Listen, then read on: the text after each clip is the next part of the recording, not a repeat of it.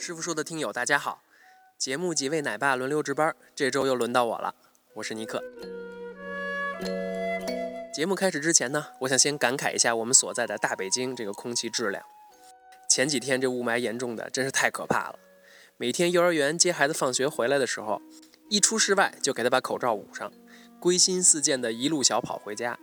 但是今天一大早出门，阳光明媚，终于又看见蓝天白云了。所以这几天有空的家长们，不妨带娃去室外跑跑。天气冷点呢，没关系，做好保暖就行。只要空气好，心情就好。感慨点到为止，咱们说正事儿。上周末我开车带闺女出门，路上堵车，心情不好。前面一辆车并线，又别了我一下。我当时想都没想，随口就骂了句脏话。骂的是什么呢？在这就不说了，反正就是那句著名的京骂，你懂的。结果闺女紧跟着我，笑嘻嘻的就重复了一遍。我在后视镜里看着她，那神态语气跟我一模一样。我当时就一身冷汗，坏了，真后悔刚才怎么不过一下脑子。之前听到过朋友介绍经验啊，这么大的孩子第一次说了脏话，家长一定要冷静，可以当做没听见，打个岔过去。孩子呢？得不到家长任何反应，也没有预期的效果，也就不了了之了。我呢就开始和他聊点别的，结果呢总算是有惊无险。但是回家以后，他妈妈就得找我谈话了。自己说脏话还怎么要求孩子呢？孩子要是问爸爸都能说，我为什么不能？你怎么回答呀？所以这两天我就一直在思考和研究这个问题。估计听师傅说的家长们多多少少也都有过类似的经历。说脏话本身肯定是不对的，但是我想借着这次自我反省的机会，从广义上跟咱们大家伙交流一下，咱们家长对孩子和我们自身的双重标准的这个现象。家长的双重标准，或者说是成人世界的双重标准吧，并不难理解。不分国界，不分时代，不分文化，每个人都明白。不准确的表达，就像很多老外说的那么直白：“Do as I say, but don't do as I do。”但是，如果我们直接机械的就这样要求孩子，对他们说有些事情照我说的去做，但是别按我做的去做，他们一开始肯定会觉得困惑。慢慢再长大一点呢，还有什么深远的影响，这也就没法预测。我认为有两点，我们大家是可以达成共识的。第一，在我们对孩子的教育或者相处过程中，双重标准并不完全等于表里不一或者是两面派，而且有的时候呢，也未必是件坏事儿，但是对孩子会造成一定的困惑。第二，双重标准会永远的存在下去，这是必要的，也是必须的。换句话说，根本没有终极的解决方案。而原因呢？不解释，除非您也想像个孩子一样生活。这两点呢，我们就暂且叫它未必有害和无法消灭吧。有了这两个前提，我们再来处理自己和孩子身上的双重标准，就没有原先的那么复杂了。先说说产生双重标准的根源吧。从广义上来看呢，家长对孩子提出每一个要求和准则，在根本上。都是我们想对当年和孩子同龄时的自己说的话。这些准则要求，如果我们当时已经达到了呢，我们现在就可以说是孩子的好榜样了。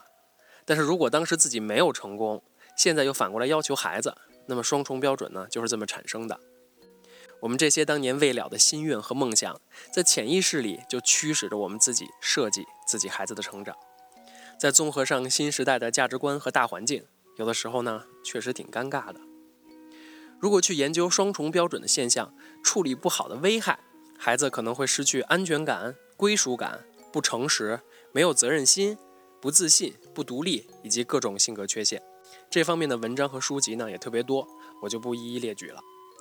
我就来说说自己反思调查后得到的几个观点吧，看看当我们真的遇到双重标准带来的尴尬时，我们家长呢都可以怎么办。随着孩子的成长和心智的发育，我们可以让他们逐渐的学会和理解双重标准存在的必要性。您可能觉得这个对于孩子来说太深奥了，他们要是能理解这个，就不是孩子了。那我先举个例子，我们要求孩子每天晚上八点半上床睡觉，但是如果他没玩够，还不愿意睡觉的话，甚至反问爸爸妈妈：“你们怎么不也八点半睡觉呀？”我们在讲故事或者是好言相劝的同时呢，也可以让他们知道，你睡觉后，爸爸妈妈还有很多事情要做，洗衣服、整理房间等等的这种家务，白天的一些工作，晚上呢还要加班继续。有些家里的事情呢，爸爸妈妈还要开会讨论等等。说的越具体呢，孩子就越能接受。但是久而久之，我们也同时在他的脑子里培养了一个观念，虽然他们还不能完全的理解，这就是成人和孩子的标准是不一样的，是因为双方承担的责任不一样，权力越大，责任也越大，反之也一样。孩子们呢，总有一天能理解，也总有一天会运用。第二，当给孩子提要求或者是定目标的时候呢，越具体越好。举个夸张一点的例子啊，从小到大，我从来都没有听过哪位家长给孩子提出这样的要求：不许偷东西，不许杀人放火。为什么呢？因为这些事情有法律在限制，而法律呢是社会对人的最低要求。没有哪个家长会把标准定得这么低。我的孩子只要守法，就是个好孩子，我就满意了。大多数的要求和目标都是在道德或者是态度层面上的。孩子从小就要学的有礼貌，上了学之后呢，要尊重师长，认真学习。这类要求上不封顶，而底线呢又很高。但是如果不具体的话，在孩子心智还在发育发展的阶段，是不具备太多指导意义的。对于小朋友说要有礼貌，不如说见到朋友时要打招呼。分手时呢，要说再见；而对于学龄后的孩子，告诉他们要刻苦学习，不如淳朴的和他们一起制定学习时间表。如果效果还不理想的话，再具体的布置一下学习的内容。如果还不满意的话，就继续培养一下系统的学习方法。这样对孩子指导意义呢，可能会更大一点。而我们在提出这样的要求，或者是布置这样的任务时，正因为具体，所以范畴呢也很小。出现双重标准尴尬的几率呢，也会低很多。最后，也是最容易的一点，当然我们也可以说成是最难的一点，就是以身作则，尽量避免像节目开始我自己犯的那种低级错误。成人世界的多样性和复杂性，我们都理解，很多简单琐碎的事情呢，也不需要从更深的层面来思考，但是还是要多加小心，在孩子面前少说句脏话。少喝一杯酒，少抽一根烟，总是好的。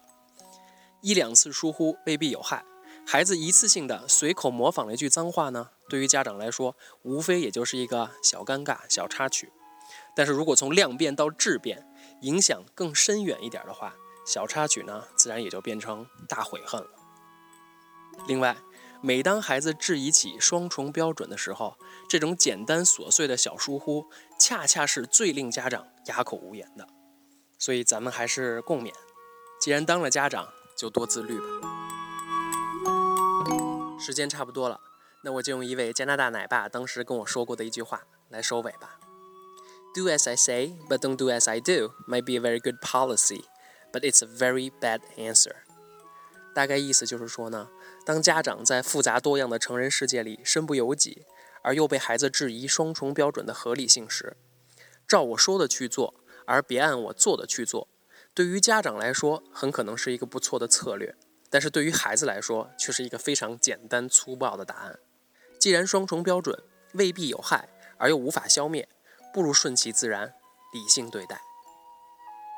好，感谢收听这一期的师傅说。